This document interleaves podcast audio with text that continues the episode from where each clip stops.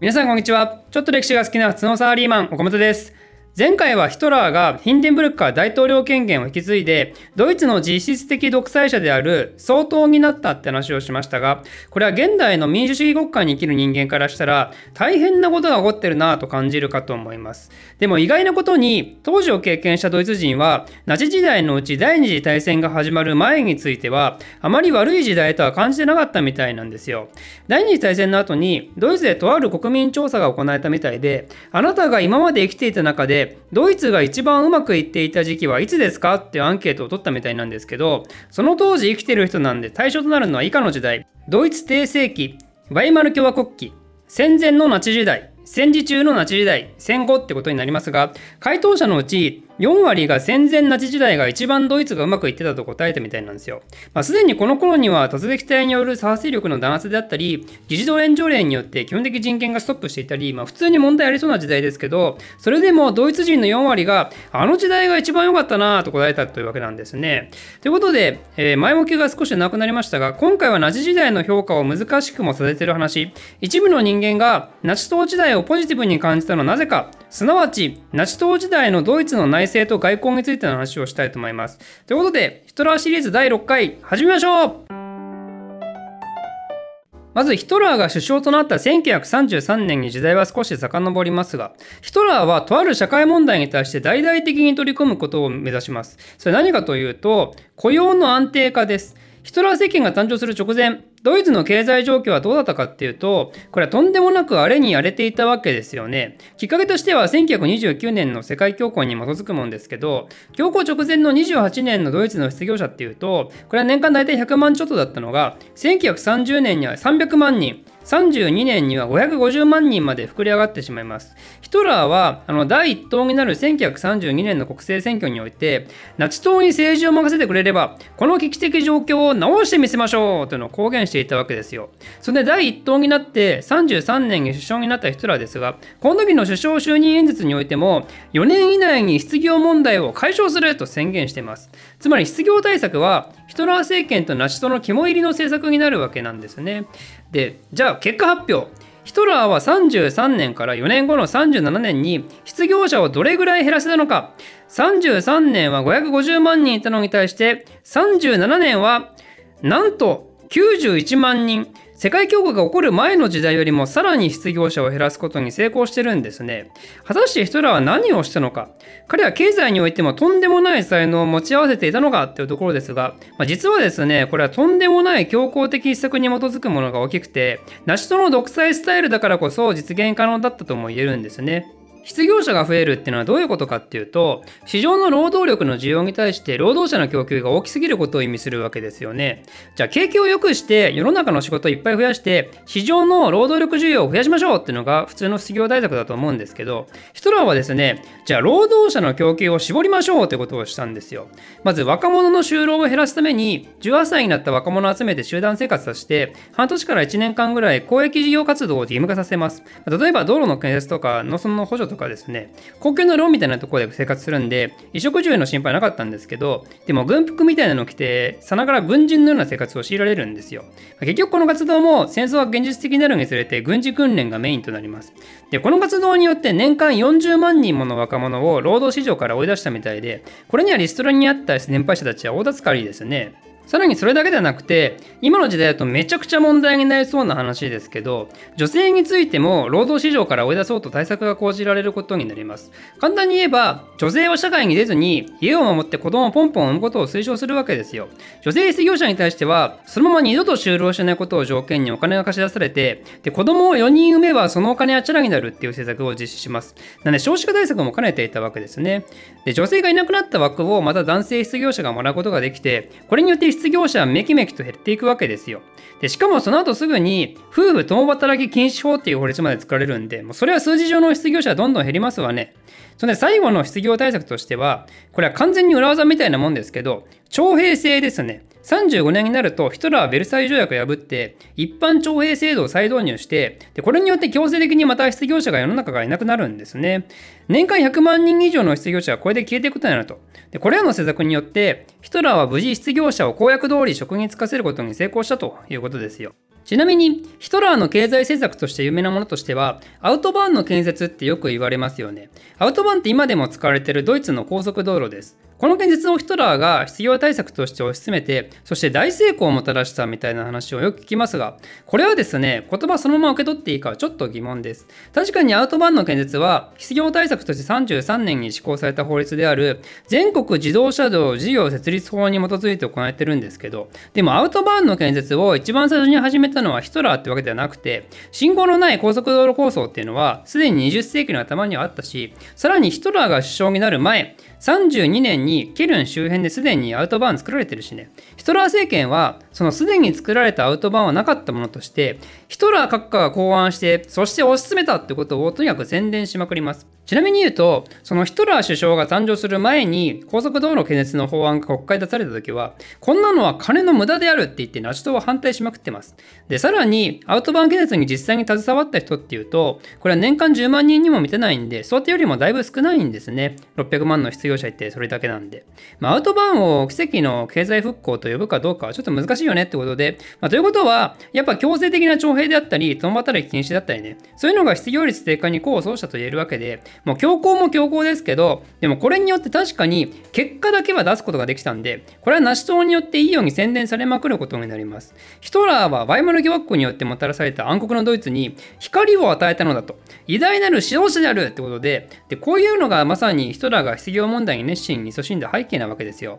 ヒトラーは別に資本主義者なわけではなくて、ドイツ経済の回復を単に目指したかったのではなく、その結果起こるドイツ民族の団結を彼は目指していたわけですよ。バイマル共和国時代はね、確かにドイツはいろいろな集団に分かれて団結なんて全くできてないんで、まあ、だって革命が起きた直後だからね、帝政が好きな人がいれば、共和制が好きな人もいるわけで、でしかもお隣ロシアからは社会主義の思想まで入ってきたりして、もうしっちゃかめっちゃかの大分裂状態であったと。その結果、ドイツ民族は内戦状態みたいなもんで、非常に苦しい時代を迎えていた。でもその弱ったドイツに寄生して、甘い汁をを吸ってた連中がいるような、そう、それはユダヤ人だみたいな宣伝を一貫して行っていたわけですよね、ナシトはね。だから、寄生虫のユダヤ人を国から追い出して、バラバラになっているドイツ民族がまとまることができれば、ドイツは再び強いドイツを取り戻すことができて、そして第一次大戦で受けた屈辱を次の戦争で晴らすことができるであろう。そうすればドイツ民族の生存権が拡大し、大ドイツ国が誕生するのであるというのがヒトラーの野望であったと。まあ、そういう彼の真の野望は表に出さないまでも、それを達成するために国家一丸とする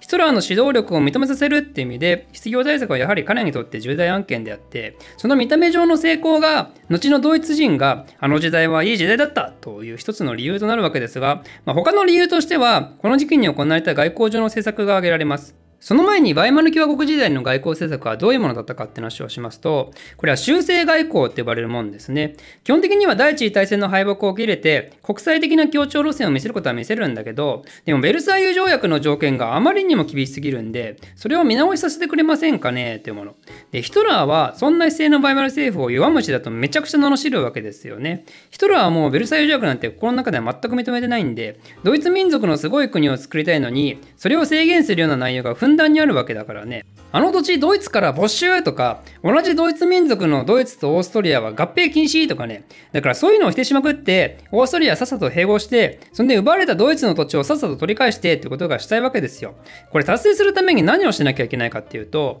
まあ、当時の価値観としては普通は戦争ですよね。奪われた土地をもう一回侵略して奪い返すと。となるとヒトラーの外交ってめっちゃくちゃ過激になりそうじゃないですか。それこそ首相就任当初からね、まあ、これは実際、ヒトラー政権誕生っていうニュースは外国も相当アテンション高くしたみたいなんですけど、あの言うなればトランプがアメリカで大統領になる直前ぐらいの雰囲気ですよね。政治の素人で、なんか超過激なこと言ってるやつがまさかの国にトップになったぞと。こいつマジで何するかわからんみたいな感じだったわけですが、まあ、でも意外なことに、ヒトラーは首相になった33年の熱でこういうことを言うわけですよ。私は平和を愛してると。ベルサイユ条約の内容を含む全ての国際条約を遵守すると。これはね、他のヨーロッパ諸国も別の意味で驚かされたみたいで、ヒトラーを平和主義を愛する大物政治家として一気に評価したみたいなんですね。まあでもね、これはもちろん嘘ですよ。